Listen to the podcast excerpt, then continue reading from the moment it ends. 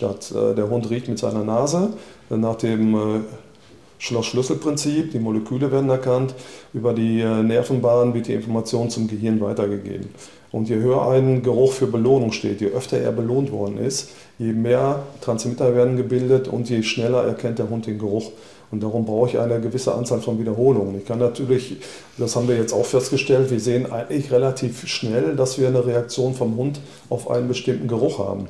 Aber es, äh, man muss im Prinzip beides haben. Man muss exakt den Zeitpunkt der klassischen Konditionierung berücksichtigen und die Information geben, ja, das ist der Geruch. Und auf der anderen Seite brauchen wir eine bestimmte Anzahl von Wiederholungen, damit eben diese Transmittervermehrung stattfindet.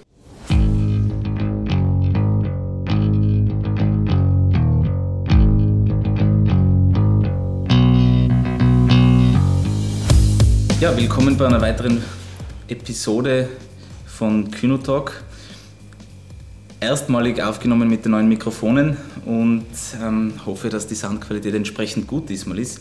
Wir hatten das Vergnügen, heute und gestern den Hans Ebers bei uns willkommen zu heißen. Wir haben nach dem Symposium in Salzburg, nach dem Odorologie-Symposium, uns die ähm, Köpfe zusammengeschlagen, sozusagen zusammengesteckt zumindest, und uns überlegt, ob die Maschine nicht doch was für uns wäre. Wir haben das natürlich die letzten Jahre schon da und dort verfolgt und waren anfangs auch sicher skeptisch. Und da sind wir nicht die Einzigen, wie wir gerade auf Facebook gelesen haben. Aber haben uns jetzt ähm, einfach überzeugt. Der Hans hat sich die Zeit genommen, ist, ist zu uns gekommen äh, mit zwei Hunden, hat uns die Maschine erklärt, mit einer super Präsentation, einer Einweisung am Gerät und wir hatten dann auch die Möglichkeit, mit unseren Hunden drüber zu arbeiten und darüber wollten wir uns jetzt noch einmal ein bisschen gemeinsam austauschen, die letzten eineinhalb Tage Revue passieren lassen und allem voran Hans, vielen Dank, dass du die Zeit gefunden hast und dass wir jetzt noch ein bisschen drüber quatschen können. Ja, von meiner Seite auch äh, vielen Dank, dass ich überhaupt hier sein durfte. Also mir haben die letzten, also gestern und heute sehr viel Spaß gemacht, mit euch äh, zusammen zum einen sicherlich über die Maschine zu sprechen, zum anderen aber auch über Hundeausbildung so ein bisschen Austausch zu betreiben. Ah, ich denke, man immer da entwickelt man sich gegenseitig eigentlich einfach immer ein bisschen weiter. Ja. Und man gerade die Informationen, weil jeder hat äh, seine eigenen Erfahrungen, Schwierigkeiten in der Ausbildung und sich dahingehend auszutauschen, weil aus einem anderen Blickwinkel hat man dann oftmals doch wieder einen anderen Lösungsaspekt. Und ich denke immer, wenn man sich untereinander viel austauscht, dann kann das für alle nur vom Vorteil sein. Ganz bestimmt. Bevor wir da auch auf die auf die jetzt gewonnenen Erfahrungswerte im, im, Training mit dem, mit dem Gerät eingehen und, und den bisherigen Ansätzen, den, den, bisherigen Herangehensweisen, wo man dann vielleicht auf Schwierigkeiten treffen könnte oder ähm, ja, sich da einfach weiter probieren muss. Ähm, allen voran für die Leute, die noch nicht wissen, was die Maschine ist sozusagen. Ähm, du hast uns ja gestern ein bisschen ähm, schon berichtet, wie es überhaupt dazugekommen ist. Ähm, das würde jetzt gar nicht nochmal alles aufwerfen, außer du möchtest. Aber erklär doch nochmal äh, mit deinen Worten, was die Maschine ist, die so viele Namen trägt. ja, also äh, angefangen äh, sicherlich, ich bin also auch in der äh, Sprengstoffgeschichte da, darüber gestolpert, äh, ausbildungstechnisch und habe mir eben Gedanken dazu gemacht, wie kann man eigentlich äh, bestimmte Sachen leichter, effizienter, schneller trainieren. Sicherlich ist Egal welches Hilfsmittel ich benutze, äh, ist immer nur so gut, wie ich es anwenden kann. Und so ist es bei der Maschine genauso. Die kann viele Sachen machen, äh, die kann aber den Hund von A bis Z ausbilden. Dazu gehört immer, äh, gehören die Hundeführer, weil gehört ein Trainer, um zu gucken, welche Sachen äh, kann ich benutzen oder wie sind die nächsten Schritte. Äh, die Maschine selber, da haben wir uns die Köpfe zusammengesteckt und überlegt, äh, oder auch ausgewertet, welche Studien gibt es, wo sind Schwierigkeiten in der Ausbildung und da kommt man eben auf ein paar, nämlich dass wir als Hundeführer sehr viel Einfluss auf unseren Hund nehmen. Äh, die Belohnungsorte sind sehr wichtig, die Belohnungsdauer äh, oder die Geschwindigkeit äh, sind sehr wichtig. Aber auch, was eben ganz, ganz schwierig ist, sind gerade in der Geruchsarbeit mehrere Sachen zu trennen. Wir haben, auch wenn wir mit Molekülen oder Gerüchen arbeiten, wir haben immer den Verhaltensbereich des Tieres dabei. Und äh, jetzt nehme ich einfach nur mal ein Beispiel aus dem Hundesport oder aus dem Pferdenarbeit. Wenn wir den Hund auf einer Fährte führen und der soll die Fährte absuchen und findet dort sein Leckerchen, wenn wir es mit Leckerchen aufbauen, äh, sicherlich haben wir den Belohnungsanteil im, in der Möglichkeit der, der Geruchsausbildung. Wir haben aber genauso den Belohnungsanteil liegen im Bereich des Verhaltens, in der Geschwindigkeit, wie der Hund läuft.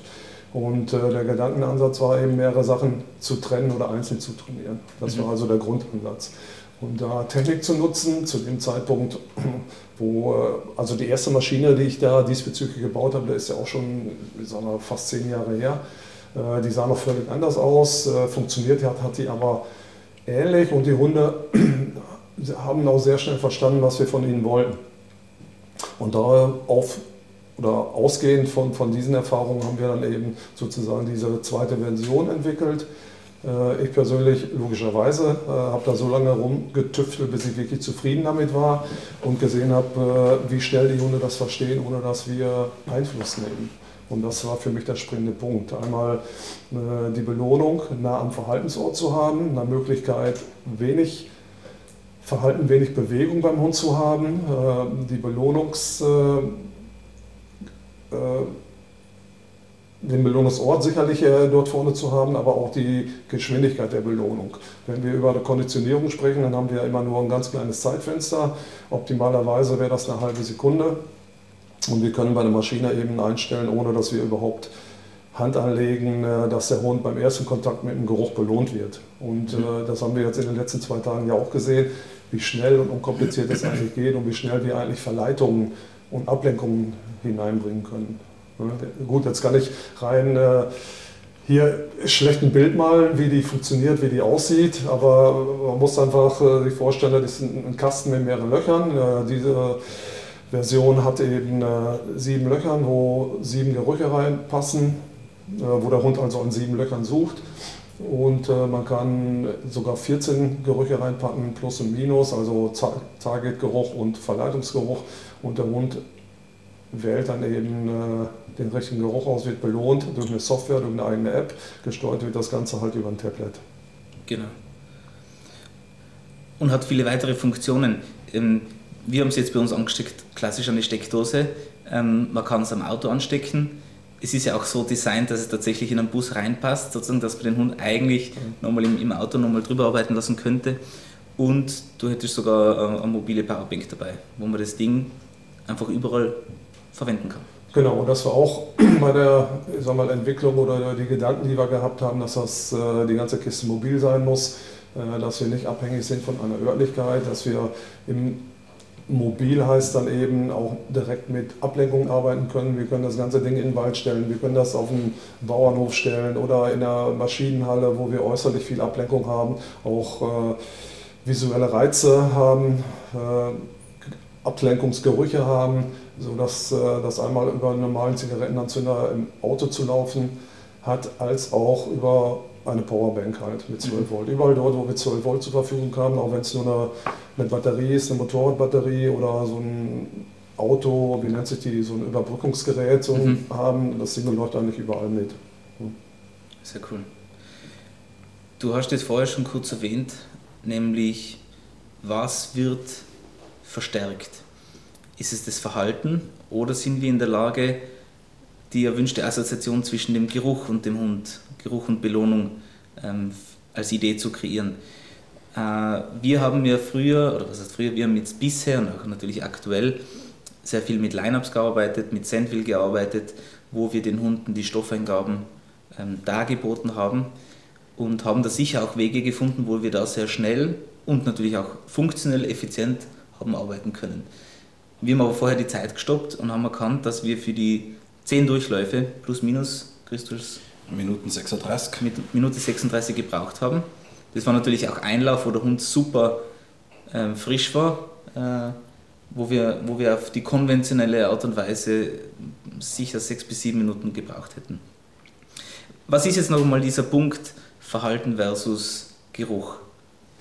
Ja, wir haben ja, oder versuche ich das mal anders zu erklären. Wenn wir jetzt einen Hund haben, und wir arbeiten den Hund ganz normal mit dem Sitz, mit dem Platz, mit dem Rückruf, wie auch immer, arbeiten wir erstmal immer im Verhaltensbereich. Der Hund soll irgendetwas machen, irgendetwas zeigen, eine Bewegung ausführen, auch wenn es nur äh, ist, dass er den Kopf irgendwo in ein Gläschen hält, wie auch immer. Wir haben ja immer den Verhaltensbereich dabei.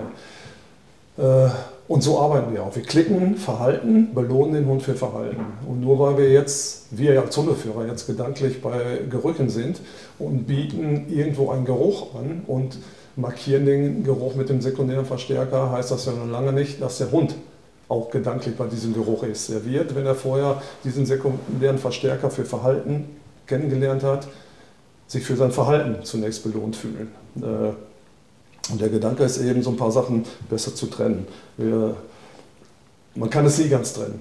Ist ganz klar, sobald der Hund seine Nase irgendwo hinschiebt und riecht, haben wir immer einen Verhaltensbereich dabei. Mhm. Aber äh, das, was wir jetzt, äh, natürlich lässt sich auch alles über ein Line-Up oder ein Sandwheel machen. Bloß der Aufwand dafür ist eigentlich wesentlich höher. Um jeden Durchgang neu zu mischen, weil der Hund ja die Örtlichkeit auch abspeichert, die Örtlichkeit lernt, müsstest du eigentlich jeden Durchgang deine Großproben vertauschen. Äh, was diese Maschine eben selbstständig macht. Bei jedem Durchgang gibt es eine neue Position, sodass der Hund äh, die Position gar nicht lernt, sondern wirklich seine Nase einsetzen muss. Und darüber haben wir eben auch sehr viele Hunde, die gemeint haben, sie können über Verhalten zum Ziel kommen, indem sie ihre Nase irgendwo zwei Sekunden dran halten, passiert nichts, zum nächsten Loch gehen, zum nächsten Loch gehen, konnten wir da wieder zurücktrainieren, dass es wirklich mehr in den geruchlichen Bereich geht. Also da ist jetzt äh, keine Zaubermaschine, das ist immer einfach zum einen eine Arbeitserleichterung. Wie du gerade schon gesagt hast, sind wir mit den Durchgängen wahnsinnig schnell.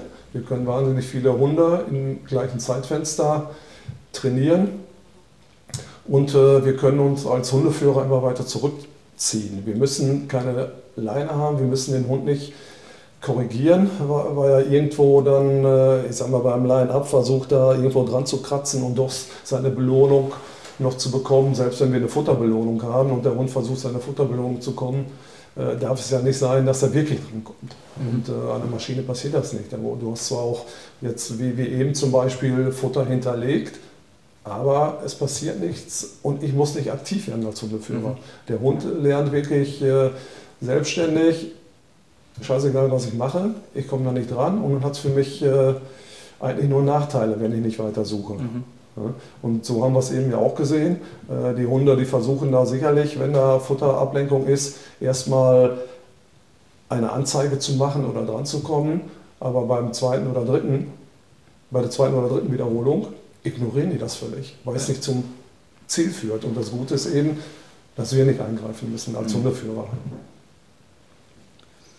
Und das ist ja ähm, bei der Maschine, ich vergleiche das jetzt äh, ein bisschen abstrakt vielleicht, aber mit einem Balltropper. Äh, wir haben am Wochenende einen, einen Rettungshunde-Workshop gehabt und wir bauen gern das, oder ich baue gern das Verbellen auf Dauer am Ballgerät auf, weil ich keinen Figurant vor mir habe, mit dem der Hund einen Konflikt haben könnte, den der Hund bedrängt, äh, wo der Figurant ungewollt entsprechendes Feedback zeigt und das natürlich wieder zu unterschiedlichen Lernassoziationen führt. Da ist natürlich die Maschine genauso auch wieder Gold wert. Also die Maschine die Fehlerquelle immer, Mensch genau, einfach reduziert. Ja genau, die spult ihren Ablauf schon ab, äh, je nach Einstellung. Du kannst also in, auf dem Tablet in der App alles einstellen, was du haben und trainieren möchtest. Aber wir haben eben, äh, wir als Mensch, sagen wir mal, unsere Emotionen, die wir reinbringen, insbesondere, äh, das heißt nicht, dass wir den Hund nicht mehr loben. Natürlich lobe ich meinen Hund, wenn er richtig ist. Aber ich muss eben, äh, bringe eben keine negativen Emotionen mit rein, wenn Fehler passieren. Mhm. Und der Hund dann immer Fragen zu mir wieder guckt oder sagt, ey, bin ich jetzt richtig oder nicht.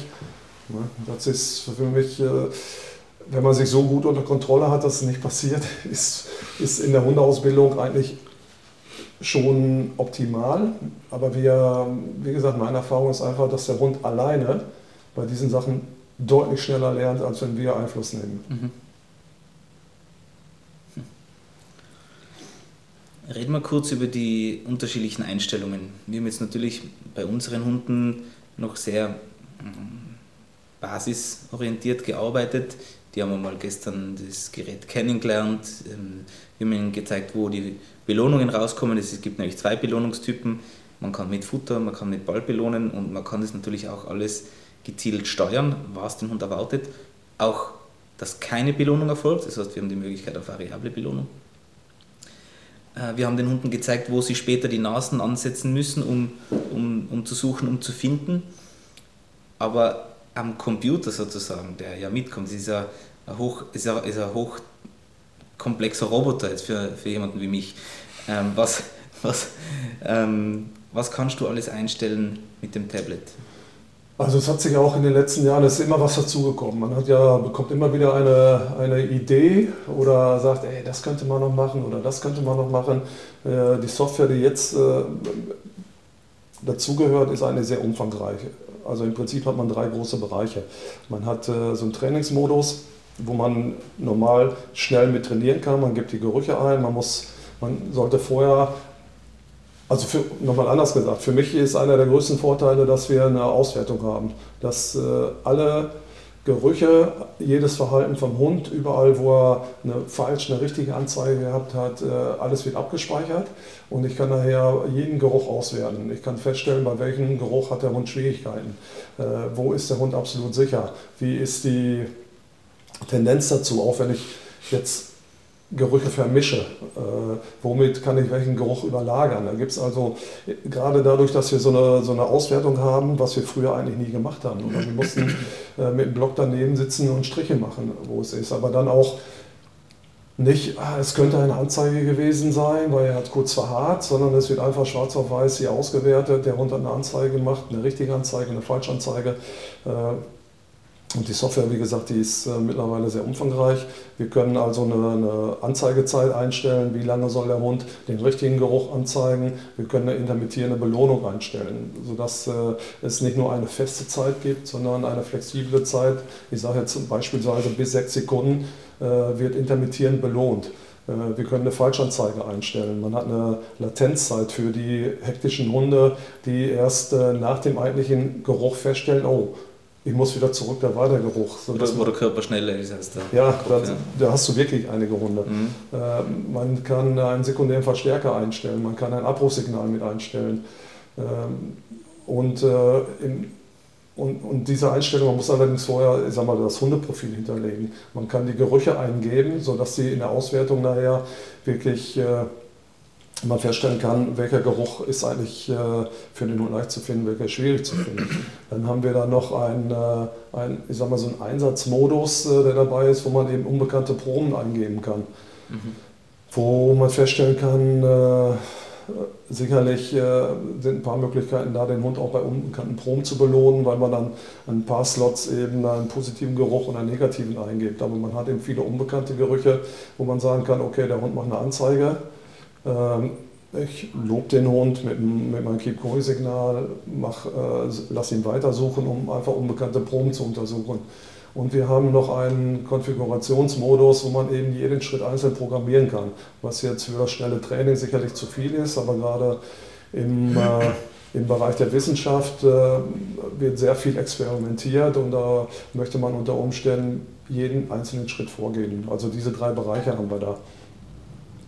Für äh, das, was wir zum Beispiel gemacht haben die letzten zwei Tage, ist, wenn wir die Hunde, die Gerüche haben, äh, möchten wir natürlich schnell loslegen. Wir geben die Grundparameter ein, drücken auf Start und, die Maschine läuft und bekommen darüber hinterher eine Auswertung. Wobei man ja sagen muss, so, so schnell läuft es ja gar nicht. Und es war wieder spannend, dass wir eigentlich uns die Zeit genommen haben, mit den zwei jungen Hunden, ähm, denen wirklich das Gerät sozusagen vorzustellen. Mhm und dann wir mit einem anderen Hund, der schon fertiger Spürhund ist, das selber ausprobiert haben mit weniger Zeitinvestition für diese Zusammenführung Hund-Gerät. Und der dort sichtlich seine Probleme gehabt hat, ja. anfangs ähm, die Zielgerüche zu lokalisieren und begonnen hat, mehr oder weniger das Gerät ähm, komplett abzusuchen wie ein Objekt. Also da lohnt es sich sicher, diese, diesen halben Tag zu investieren, den Hund einfach mal heranzuführen ähm, und zeigen, wo sind quasi seine Belohnungspunkte und wo sind die Bereiche, wo es sich lohnt anzurichten. Mhm. Aber das hast du in der Hundeausbildung immer, weil der Hund äh, lernt ja nicht nur eine Sache, sondern äh, die Kontexte für den Hund sind also sehr, sehr wichtig. Äh, ob das jetzt die Maschine ist, ob ein Sandwheel ist oder ein Line-Up ist, wenn ich den Hund in einem bestimmten Kontext trainiere, äh, heißt das nicht, dass er das direkt übertragen kann. Ja. Ich muss also dem Hund immer die Möglichkeit geben, äh, und gerade am Anfang finde ich das für, halte ich das für sehr, sehr wichtig, weil wir sonst äh, zu viel Frust beim Hund aufbauen. Und sobald der Frustanteil da ist, haben wir Verhaltensweise, äh, die wir gar nicht mit den eigentlichen Gerüchen verbinden wollen. Mhm. darum, äh, genauso wie du sagst, würde ich mir immer die Zeit nehmen, äh, den Ablauf eines bestimmten ja, ob es die Maschine ist oder ob es andere Sachen sind, wo wir Hilfen geben, das würde ich immer vorweg trainieren. Ja. Und es ist ja doch auch relativ, weil wir haben wir haben uns von dir zwei Hunde angeschaut, die drauf arbeiten und wir haben von uns fünf Hunde ähm, anfangs ausprobieren lassen. Klar. Äh, Bück, Viper, Cox, Ludwig, Cool und haben dann aber den Schwerpunkt auf, die, auf, auf, auf Ludwig und, und Viper gelegt, wo wir dann auch in die Stoffeingabe in Wahrheit gegangen sind und dann schon fortführend ein bisschen äh, getestet haben, wie schnell der Hund lernt, ob sie auch schon längeres Anzeigeverhalten anbieten, beziehungsweise mit den Verleitern trainiert. Ja, und da siehst du auch, äh, selbst bei, bei den zwei Hunden, äh, dass sie vom, äh, vom Typ her total unterschiedlich sind. Mhm. Der eine, der ist ein bisschen verhaltener, überlegter und der andere, der baut viele Sachen in Geschwindigkeit um. Mhm. Aber auch da muss man sich dann eben, wie überall, auch in der Hundeausbildung, darauf einstellen. Und, und das war ja eigentlich das Coole, dass du sofort sagen kannst, okay, nehmen wir den Hund heraus, stellen wir ein paar Parameter für diesen Hund wieder um, mhm. damit der weniger Frust aufbaut. Das heißt, wir haben quasi die Belohnungsfrequenzen wieder ein bisschen erhöht, um das für den Hund wieder eindeutiger zu machen. Und schon haben wir wieder gesehen, dass er eigentlich das Verhalten in die richtige Richtung entwickelt. Das heißt, ja, und das kann eben nicht die Maschine, da muss man ganz klar sagen. Genau, genau. Die Maschine kann das abspulen, was du eingibst. Letztendlich bist du als Hundeführer oder Trainer, musst das erkennen und musst das direkt umsetzen. Und nicht, äh, ich sag mal, wie wir ganz früher gesagt haben, ey, jetzt, das musst du aber bis zum Ende durchmachen und der Hund muss das lernen und der muss da durch. Äh, das ist nicht so. Man kann frühzeitig wieder erkennen, dass es jetzt dem Hund zu schwer ist oder, oder was auch immer. Weil, um das zu erklären, wir haben zeitweise sozusagen vier richtige Möglichkeiten gehabt, damit der Hund eine hohe Wahrscheinlichkeit hat, schnell zu finden, um seinen Erfolg zu haben. Und wir sind dann schlussendlich auf drei, auf zwei, auf eine richtige offene Möglichkeit zurück, zurückgekommen. Und wir haben ja gestern noch kurz, äh, ganz kurz darüber gewitzelt, sozusagen, wie, wie wenig Fähigkeiten hat in 20 Jahren der Hundetrainer, wenn er sich auf äh, die Möglichkeit hat, sozusagen mit solchen technischen Hilfsmitteln Hunde zu trainieren ähm, ist aber wahrscheinlich nicht wirklich der Rede wert, weil wir müssen ja mitdenken, wir müssen das, das, die korrekten Settings einstellen. Äh, man braucht trotzdem noch eine Form von Timing, wenn man den Hund abruft, äh, wenn, wenn einmal ein Fehler passiert oder was auch immer. Das heißt, es ist wirklich eine Trainingshilfe, aber eine sehr effiziente, die die Zeit ersparen kann. Na, die, die, die Arbeitsfrequenz ist einfach immens in die Höhe gestiegen. Ja. Das, das kriegst ja, wenn man einfach mitzählt, wie viele Durchgänge die Hunde da in einem bestimmten Zeitfaktor machen können und wie viele Hunde du hintereinander arbeiten kannst, das ist schon äh, wirklich enorm. Und vor allen Dingen, ich bin immer wieder verblüfft darüber, wie schnell die Hunde das dann doch verstehen. Ja. ja. Und eben, wir haben da äh, ein gutes Gefühl, denke ich, wo man, ähm, wenn wir zum Beispiel das Line-Up oder das Sandwheel aufbauen, das Sandwheel, wo wie immer ein Arm dazukommt, bei zwölf Armen insgesamt, weil wir es einfach schon so oft gemacht haben, brauchen die Teams im Schnitt 10 bis 12 Minuten, 9 bis 12 Minuten. Und dann habe ich 12 bis 14 Durchgänge gemacht. Der Hund jetzt an der Maschine hat in einem Bruchteil dieser Zeit 10 bis 20 Durchgänge durch. Und man kann einstellen, das ist vielleicht auch noch interessant zu, zu erwähnen, man, ihr habt sozusagen definiert, dass man in diesen 10er Schritten, 10 bis 40 glaube ich, mhm. ähm, die, die Trials ähm, einstellen kann. Was hat es damit auf sich? Also auf der einen Seite brauchen wir eine bestimmte Anzahl von positiven Wiederholungen. Äh, nicht damit der Hund den Geruch findet, sondern es findet eher eine Vermehrung der Transmitter statt. Äh, der Hund riecht mit seiner Nase nach dem äh, Schloss-Schlüssel-Prinzip, die Moleküle werden erkannt, über die Nervenbahn wird die Information zum Gehirn weitergegeben.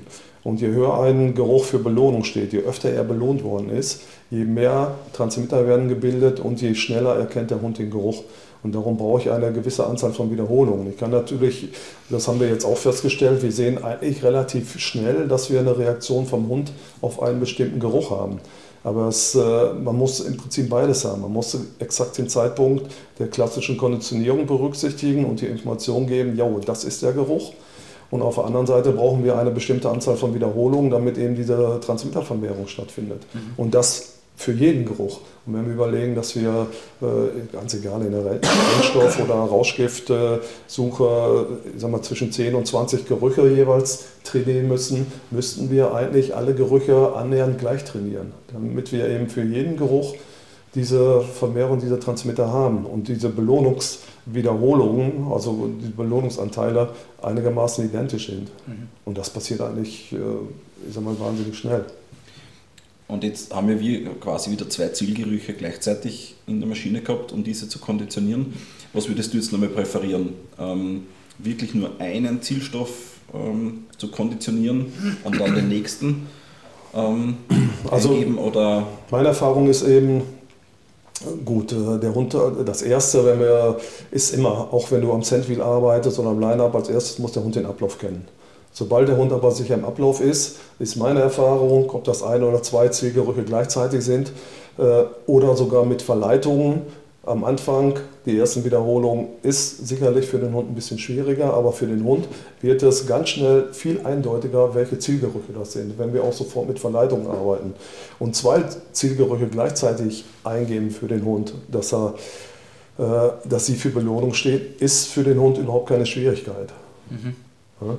Wenn wir mit einem Zielgeruch anfangen, darf es auf jeden Fall nicht zu lange sein. Wir brauchen einen hohen Belohnungswert und du kannst, wenn die Hunde mehrere Gerüche haben, du kannst ja anschließend, äh, jetzt bleiben wir mal beim Rauschgift, du hast eine 10 oder 15 äh, Geruchsproben, du kannst zeitgleich mit sieben verschiedenen arbeiten. Mhm. Es muss nicht immer nur einer sein. Das ist schon großartig. Ähm, was man da vielleicht nur dazu erwähnt, die Geruchsproben als auch die Verleiter werden in ganz normalen Edelstahlbehältern sozusagen in die Maschine eingebaut. Genau, die ganze Maschine ist aus Edelstahl. Das hat den Hintergrund, äh, weil Edelstahl sich immer wieder super reinigen lässt und äh, weil es eben so ein bisschen äh, im äußeren Bereich unzerstörbar ist. Auch wenn der Hund dran kratzt oder mal reinbeißen sollte, geht da nichts kaputt. Die Behälter, alles was mit Geruch zu tun hat, also gerade die Edelstahlbehälter, oder auch, ich sag mal immer so, diese, diese Zucker- oder Salzstreuer, wo sehr viele ja mitarbeiten, die sind in der Regel aus Edelstahl, die lassen sich zumindest genau wie Glas immer wieder sauber reinigen. Bloß mhm. Glas hat eben den Nachteil, es fällt einfach einmal runter, dann haben wir einen Haufen Scherben da liegen. Das hast Klar. du bei diesen Edelstahlbechern eben nicht. Ja. Wir haben jetzt sozusagen für uns einmal primär die Maschine in den Fokus genommen aufgrund der Erleichterung und der Effizienz in der Stoffeingabe. Aber es gibt ja noch andere Anwendungsbereiche. Zum einen natürlich, dass ich generell den Hund ähm, immer wieder zurückbringen kann, immer wieder kalibrieren kann auf seine Zielstoffpalette, äh, dass wir, wenn wir Probleme erkennen draußen im, im, im real orientierten Training, dass sie mit Verleitern Schwierigkeiten haben etc. Auch das kann man wunderbar an der Maschine trainieren. Aber ihr habt die Maschine ja auch schon verwendet für diverse Studien. Mhm. Also insbesondere äh, bei diesen ganzen, also die erste Maschine, die wir hatten, die also noch nicht in dieser Art gebaut war, die ist auch verwandt worden. Und zwar ging es um äh, Pilzbefall an Weinpflanzen. Mhm. Äh, bei den Weinpflanzen ist es ja so, äh, wenn du einen Bio-Wein hast, darf der nicht gespritzt werden. Mhm. Äh, wenn du da äh, Mehltau drauf hast, kannst du den behandeln. Es ist dann aber kein Biowein mehr oder die ganze Ernte ist hinüber. Okay. Ja, und, da, und es ging darum, im frühen Stadium zu erkennen, äh, haben wir Mehltau, ist vorhanden, auch wenn wir den optisch noch nicht sehen. Und dafür ist die erste Maschine in der Studie verwandt worden und das hat äh, die ganze Studie hat auch eine Woche gedauert, bis die Ergebnisse da waren. Und genauso war es in diesen ganzen Corona-Untersuchungen. Und eine Woche ist sehr kurz. Ja. Das muss man, das muss man ja. sagen, für jemanden, der damit nicht betraut ist. Also eine Woche ist einfach kurz. Aber das Spannende war ja dann mit, mit Corona und wo ihr mehrere Teams gehabt habt, die mitgearbeitet haben, wo ihr einfach in einer extrem kurzen Zeit eure ja. Ergebnisse gehabt habt. Und äh, genau, und bei Corona war es eben so, da, hat, äh, da war ein Zusammenschluss eben äh, von der Bundeswehr und der THC Hochschule äh, zu sagen, sind Hunde in der Lage, Corona zu suchen, ja oder nein. Und weil sowohl die oder die THC Hochschule zum damaligen Zeitpunkt schon, es ging da um Epilepsieforschung, eine Maschine hatte, haben wir direkt die Maschine dort benutzt. Und äh, Ja, es ist für den Hund überhaupt keine Schwierigkeit, Corona zu riechen, auch wenn man äh, sagt, der, der, Virus selber ist vielleicht geruchlos, aber es ist ja bei einer Infektion erstmal so, dass in unserem Körper was passiert. Das heißt, unser Stoffwechsel verändert sich oder der Stoffwechsel der Zelle verändert sich und das wiederum äh, kann der Hund riechen. Auch dort hat äh, die ganze Studie hat sieben Tage gedauert, um die Ergebnisse zu haben. Die Hunde, wie gesagt, dadurch, dass sie autonom arbeiten, ohne dass wir uns da einmischen, dass sie eine hohe Wiederholungsrate haben, äh, lernen die einfach wahnsinnig schnell. Ja. Und wir haben, ich sag mal, beim, beim ersten Mal ca. zehn Hunde ausgebildet, die kommen einfach nacheinander rein und arbeiten wie ein Stiefel ab. Ja. Habt ihr da Vergleichswerte einer gehabt zu anderen Einheiten, Institutionen, die das auch also ja, ohne ja, es ist ja weltweit äh, zu dem Zeitpunkt, äh, gerade mit Corona, sehr viel in der Hundeausbildung gemacht worden. Äh, Jetzt sind wir in Deutschland nicht unbedingt die Ersten, die angefangen haben, aber wir waren die Ersten, die fertig waren, das was so gemacht haben und hatten die, äh, die äh, wahnsinnig viele und tolle Ergebnisse daraus bekommen und auch mehrere, ich sag mal, Doktorarbeiten oder Studien sind daraus entstanden. Also es gab genauso da, wo es, äh, natürlich kannst du das alle auch äh, händisch mit dem Line-Up oder wie auch immer äh, trainieren. Und da kann man, da ist ja einiges über die Presse gelaufen mit diesen Trichtern, wo die Hunde ihre Nase reinschieben und zum nächsten. Aber es ist alles deutlich aufwendiger. Da muss man ganz klar sagen. Und es ist auch nicht überall dieses Ergebnis bei rumgekommen. Äh, weil äh, dieser Bereich der Generalisierung, wo wir jetzt in der Maschine gleich mit vielen unterschiedlichen Proben arbeiten können, äh, fällt, äh, fallen viele andere Sachen raus. Der Hund lernt jetzt gar nicht, dass es eventuell ein anderer Geruch sein können, sprich äh, der Individualgeruch dieser Probe von dieser Person, sondern dadurch, dass wir direkt äh, starten können im Bereich Differenzierung, Generalisierung, hatten wir überhaupt keine Schwierigkeiten damit. Mhm. Und das ist ja ein Bereich, der auf konventionelle Art und Weise oft vernachlässigt wird, dieses Generalisieren das aber doch in der, in der Ausbildung ein ganz essentieller Punkt ist? Also für mich äh, ist das in der Tat äh, eines der, der ja, oder sehr wichtigen Erkenntnisse, die ich im Laufe meiner, meines, meiner Trainings mit den Hunden habe. Und so ein bisschen gucke ich ja nicht nur darauf, funktioniert das ja oder nein, sondern äh, letztendlich möchte jeder auch effizient arbeiten und möchte sagen, okay, äh, ich mache Schritt 1 so und so oder benutze die Proben und setzt, macht diese Zusammenstellung, um äh, mein Ergebnis nach Möglichkeit zügig zu bekommen. Äh, und das Ergebnis äh, bei mir ist einfach, äh, wir arbeiten zu lange steril. Äh, wir bringen uns zu lange erst einen Geruch bei und dann den anderen, anstatt von vornherein mehrere Sachen reinzupacken. Und vor allen Dingen arbeiten wir zu lange ohne Ablenkung.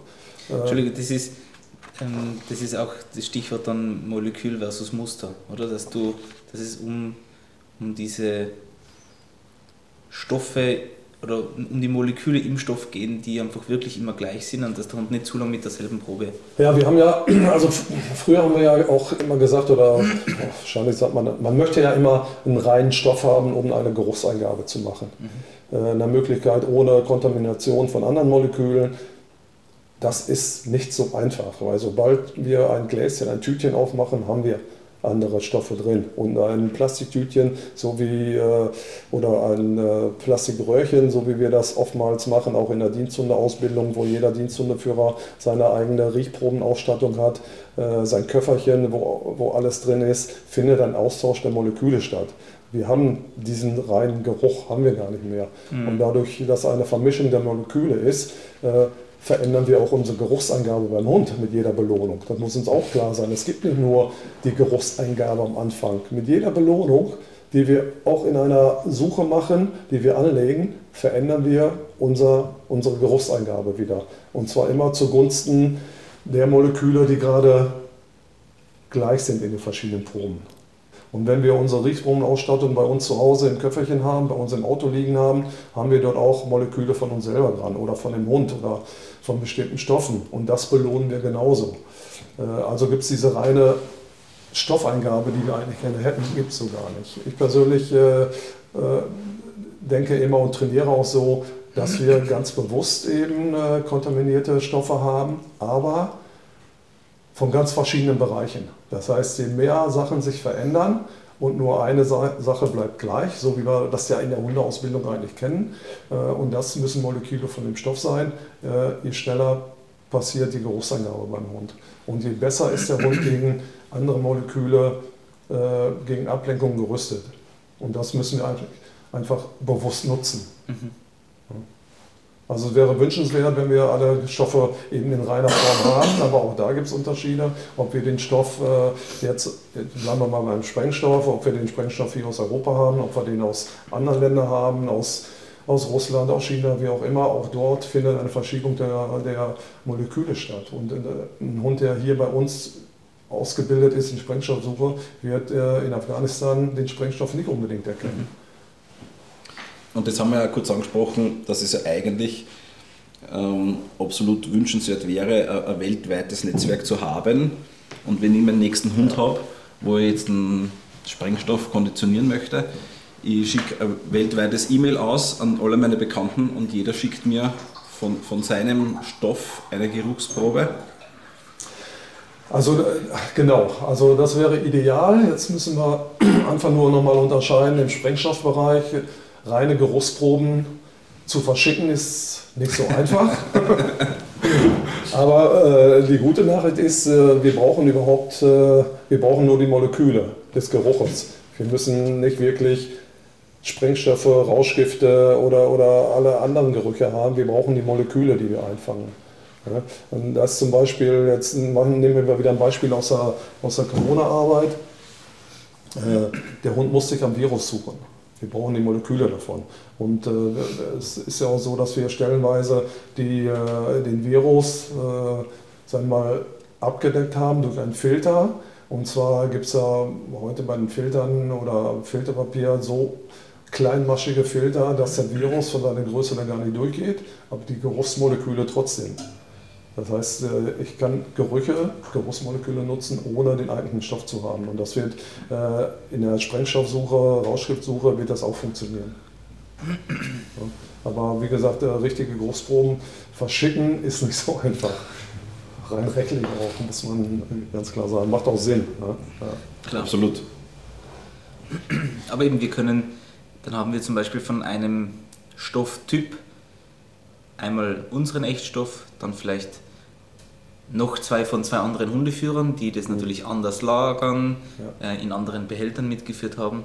Dann hätten wir die Möglichkeit, ähm, kontaminierte Watte als Träger zu haben. Dann haben wir die Möglichkeit, die von Precision Explosives gekauften Getxen Tubes zu haben mit dem Sprengstoff. Dann haben wir unseren Sprengstoff, den wir ähm, mit unseren Getxen Tubes eingelegt haben zum Beispiel. Also man kann dem Hund dann wirklich ein breites Spektrum geben, wo er hoffentlich erkennen anfängt, okay, es geht um diese Komponente, die da überall drinnen ist. Genau, und so lernen Hunde. Und das ist für mich das Wichtigste. Man kann nicht sagen, ich mache alles nur mit diesem Filterträger oder mit dem Filterträger. Je mehr unterschiedliche Sachen ich nutzen kann, je schneller wird der Hund eine Gemeinsamkeit erkennen und sagen, ey, die habe ich wieder erkannt. Mhm.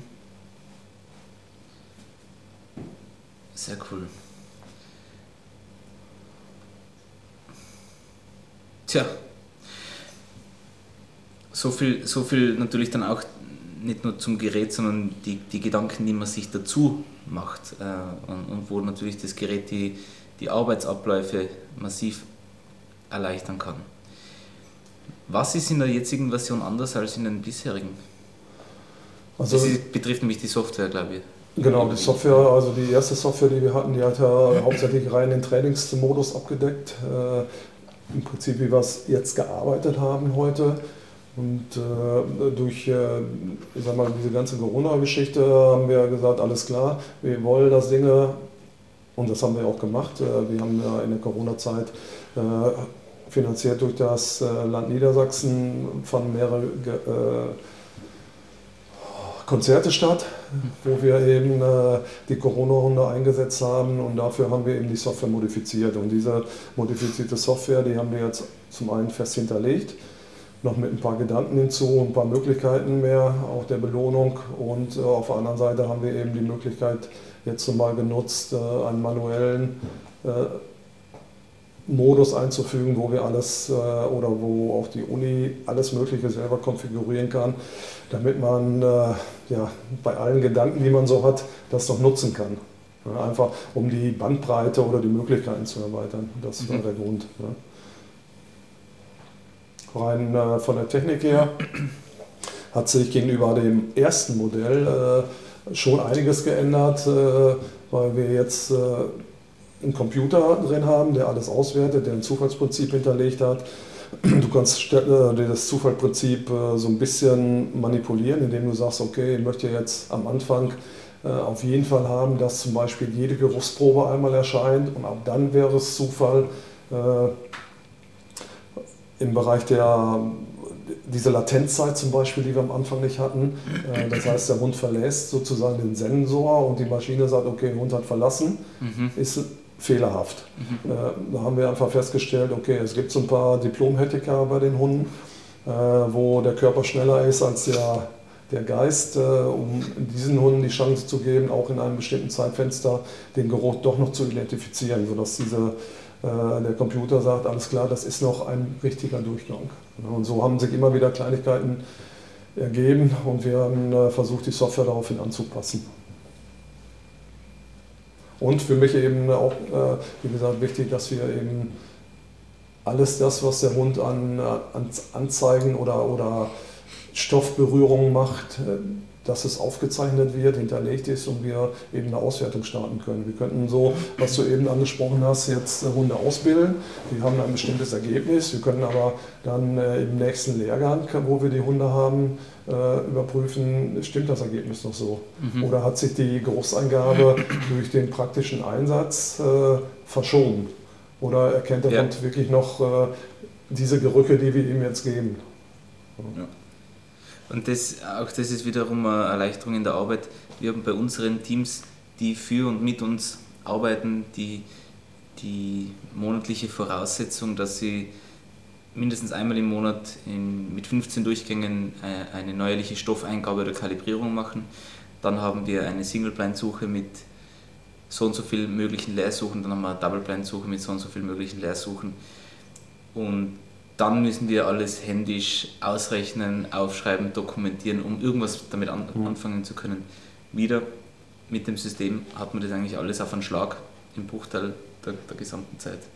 Und das war bei den ersten Studien zum Beispiel genau das Gleiche. Da musste immer mussten Leute daneben stehen. Äh, Jetzt einmal die erste Maschine, die die Möglichkeit noch nicht hatte, Striche führen. Äh, War das eine Anzeige, war das eine Falschanzeige, war das eine richtige Anzeige? Und äh, dann, dass wir das Ganze auf ein Computersystem umgestellt haben und alles mit den Sensoren ausgerüstet haben, findet diese Aufzeichnung eben jetzt von alleine statt und wir bekommen anschließend das Ergebnis. Mhm.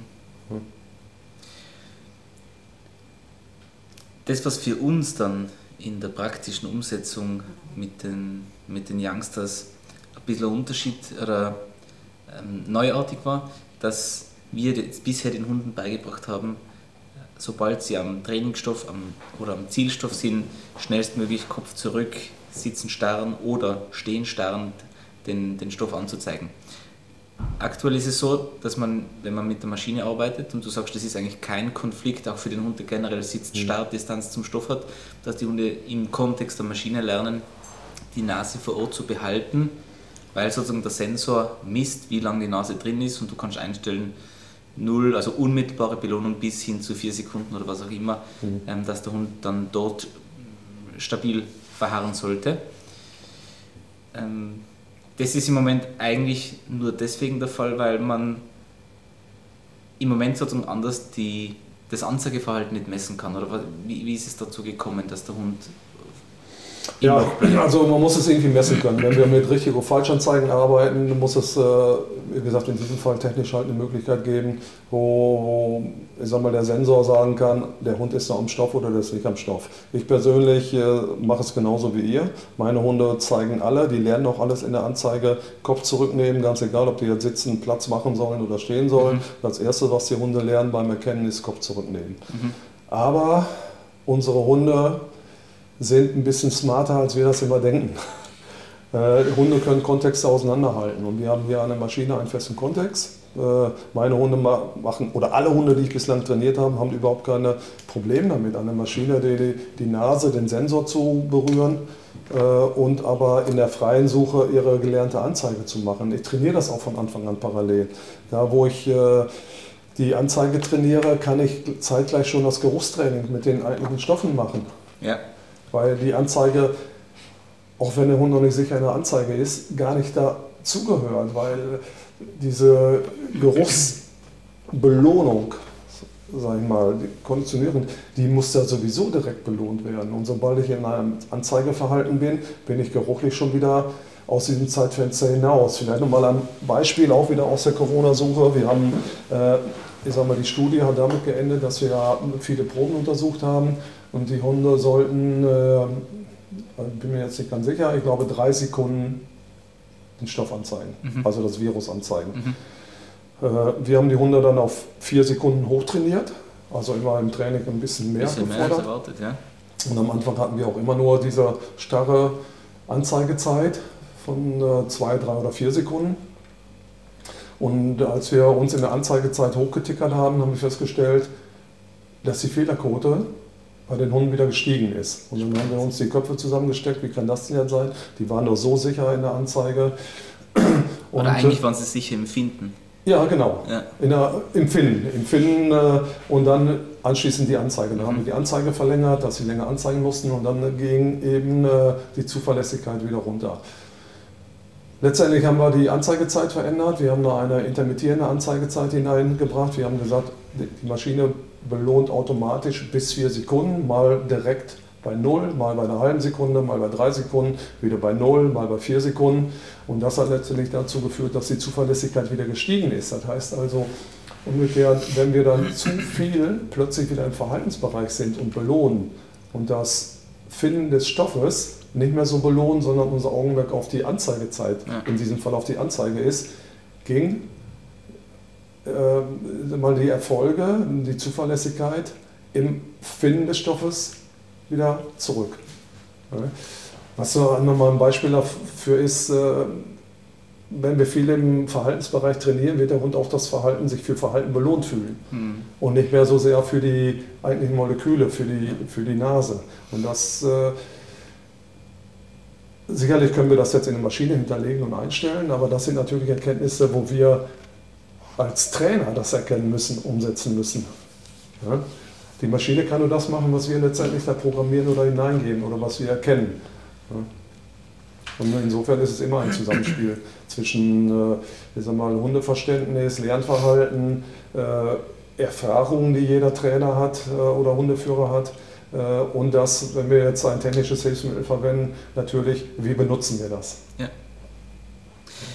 Das ist witzig. Ähm, mir kommt vor, gerade in den letzten Wochen haben wir eben im Durchschauen unserer Grundkursvideos von den Teilnehmern, ich zumindest, sicher jedes Mal ein, zwei der Teilnehmer schreiben müssen, belohn wieder mal schneller, belohn nicht immer nur das Anzeigen. Weil irgendwo ist man so, ähm, die Sache ist halt diese, wir, wir können nur Sachen ähm, verwerten, die wir messen. Das heißt, ich sehe, dass der Hund länger anzeigt und mir kommt vor, er macht es, je länger er anzeigt, desto besser macht er es. Dass beim Hund aber jetzt nur noch der Sitzenstern, Stehenstern belohnt wird oder gefördert wird, vergisst man manchmal. Drum bin ich, ähm, und ich versuche das immer zu erklären mit den für mich zwei große Hauptkategorien von Verhalten, das wir verstärken wollen. Einmal schnellstmögliches Einnehmen von Zielverhalten ob das jetzt das sich entscheiden ist, am Stoff zu verzögern oder das länger im Zielverhalten drinnen zu bleiben. Ich glaube, wir müssen nicht nur im, Aufbau schnellstmögliches Einnehmen verstärken, sondern auch später immer wieder. Auch um ein bisschen diesen Effekt of Surprise zu haben, den Hund zu überraschen, dass auch das, diese Entscheidungen, äh, also nicht nur hilfreich, sondern lohnenswert sind. Ja, genau. Ist äh, jetzt im Geruch so, da ist aber, jetzt sind wir mal im Bereich aus der Unterordnung. Äh, genau so. Beim, beim Sitzen, äh, genau. nehmen wir mal als einfachen Sitz genauso. Ja. Wenn ja. ich Geschwindigkeit haben möchte, dass der Hund einen schneller Sitz macht, muss ich auch diese Geschwindigkeit belohnen. Mhm. Wenn ich immer nur das Sitzen bleiben nach ein paar Sekunden belohne, werde ich die Bewegung nie erwischen. Ja. Und äh, letztendlich möchte ich ja beides haben. Ich möchte, dass der Hund schnelle Bewegung macht und ich möchte, möchte dass er die Position hält. Also muss ich auch am Bein schrauben, ständig äh, arbeiten und beides belohnen. Und, äh, und genauso ist es äh, im Suchbereich. Wenn ich äh, das Auffinden vom Geruch belohnen möchte und die Anzeige, muss ich beides mal belohnen. Mhm. Und nicht nur, weil der Hund jetzt eine Anzeige kann, nur noch die Anzeige belohnen. Mhm. Und dann äh, wird es äh, auf der anderen Seite wieder schlechter werden. Ja. Wie ist es dir, Chris, gegangen mit der Viper bezüglich dem Verharren in der Box oder im, im Loch? Naja, äh, anfangs war, war ich natürlich schon verwundert, äh, dass unsere Hunde da jetzt quasi nicht so gut damit klarkommen, wie vielleicht erhofft. Ähm, Im Nachhinein war es aber natürlich durch diese, durch diese Sensoren, die die Hunde auslösen müssen, ganz klar. Ähm, ist sich, das, ist sich das auch so, wie Hans das erklärt hat, mit, mit dem Kontext? Ähm, dass der Hund das unterscheiden dass kann. Dass der Hund das unterscheiden kann, genau. Und ich würde auf alle Fälle auch empfehlen, genauso wie der Hans das empfohlen hat, ähm, mit keinem Hund zuerst die Anzeige da drastisch, ähm, die Anzeigedauer drastisch in die Höhe zu trainieren und dann erst an die Maschine zu gehen. Ich glaube, das bringt sehr viel mehr Frust. Ähm, ich denke, das macht wirklich viel Sinn, das quasi parallel zu steuern. Auf der einen Seite eben diese klassische Geruchskonditionierung, diese, diese Reaktion auf den Zielstoff und auf der anderen Seite langsam ähm, unsere, unsere gewünschte Anzeigeposition anzutrainieren. Und die Hunde haben es ja nachher im, im weiteren Training schon langsam, aber doch auch verstanden, was jetzt der große Unterschied ist. Das Problem ist natürlich, dass der Hund, der sich hinsetzt und zurücknimmt, plötzlich aus dem Messbereich der Maschine verschwindet. Hm, wobei, äh, wie gesagt, du kannst das Ganze manuell machen. Du äh, hast am Tablet, eben kannst du auch Hunde, die nicht mit der Nase drin halten, kannst du die äh, Anzeige markieren oder kannst den Hund belohnen. Mhm. Da setzt aber wieder voraus, dass du hundertprozentig sicher bist und die ganze Zeit aufpasst. Ich persönlich nutze immer die Möglichkeit der Sensoren, weil ich dann einfach unabhängiger bin. Genau. Ja. Das macht schon Sinn. Was auch cool ist generell, dass wir in dieser Maschine nicht nur unsere Stoffe drin haben, die durch, also jede Halterung, jeder dieser sieben Möglichkeiten hat, hat positive und negative, sprich Zielstoffe und Verleiter oder Kontrollen. Aber in der Maschine sind, ist ja auch, sind auch die Futterreservoire drinnen und ganz hinten stecken auch die Bälle drin. Und dann riecht es natürlich nach allen Hunden, die da schon dran waren. Das heißt, man hat ja eigentlich schon dauerhaft von Anfang an auch andere Gerüche dabei, die der Hund eigentlich mitlernt, dass sie nicht relevant sind. Die, das Verschieben der, der Zielstoffe, wie dicht ist es? Wie hab, habt ihr da Erfahrungen mit Hunden, die sozusagen sehr sensibel reagieren müssen auf den Stoff, dass die plötzlich jedes Loch angezeigt haben, weil sie halt überall ein bisschen was vom Stoff noch mitriechen. Gerade bei Corona stelle ich immer den, den Hund als, als notwendigerweise sehr sensibel vor. Hm. Also bei Corona und hatten wir Zuverlässigkeit, ich meine, von 96 oder 97 Prozent hinterher. Jetzt ist es bei Gerüchen so, gut, wir sind natürlich Nasenlegastheniker wie Menschen, wir können nicht riechen, wo irgendein Molekül ist.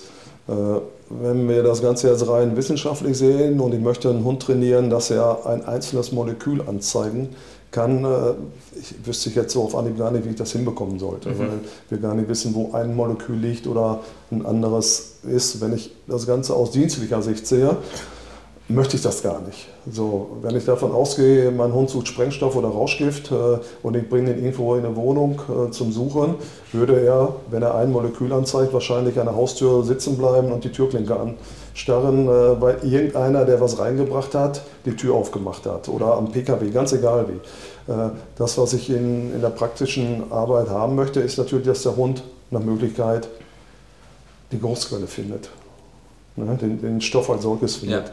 Äh, wenn wir am Line-Up arbeiten, wenn wir an, am Sandwheel arbeiten oder auch an der Maschine, überall dort, wo Behälter sind, wo der Hund seine Nase reinstecken kann oder wo der Hund riechen kann, äh, kommen noch Moleküle raus. Und wir haben noch Moleküle im Randbereich liegen. Das lässt sich weder an der Maschine verhindern, noch in allen anderen Kontexten. Und wenn ich ein Gläschen im Hund hinhalte und habe das in der Hand, habe ich auf meinem Handrücken noch Moleküle. Äh, insofern nutzen wir das eigentlich in allen Möglichkeiten oder haben wir das bei allen Möglichkeiten. Und so wird es auch an der Maschine sein. Äh, es wird immer irgendwo Restmoleküle geben. Aber wie ich es eben gesagt habe, mir ist, äh, wenn ich das jetzt rein wissenschaftlich arbeiten müsste, wie gesagt, ich weiß nicht, wie man das hinbekommen könnte. Für unsere Zwecke und meine Erfahrungen, die wir da bislang trainiert haben, ganz egal in welchen Bereichen, wird der Hund entweder wir das vernachlässigen. Also ich habe auch noch nie gemessen. Ich wüsste auch nicht, äh, wie wir messen können, ob da noch irgendwo ein Geruchsmolekül liegt. Wir reden ja nicht über Chemie. Wir reden ja nicht darum, ob da, äh, darüber, ob da eine chemische Struktur von einem Stoff vorhanden ist. Weil Chemie und Mole Geruchsmoleküle sind zwei Paar Schuhe. Ja. Ja, genauso wie äh, die Geruchsmoleküle, die, die aus dem Gläschen mit Filter kommen, der Virus kommt ja nicht raus, sondern wirklich nur Geruchsmoleküle. Und äh, da eine chemische Struktur nachzuweisen, zu sagen, ey, da liegt aber noch ein Molekül oder dort liegt ein Molekül. Also jetzt bin ich auch kein Wissenschaftler und arbeite nicht, äh, kein Physiker oder Chemiker, arbeite nicht in diesem Bereich, ich wüsste gar nicht, wie ich das hinbekommen sollte. Aber ich glaube, das ist für meine Zwecke, wo ich die Hunde ausbilde, äh, auch zweitrangig.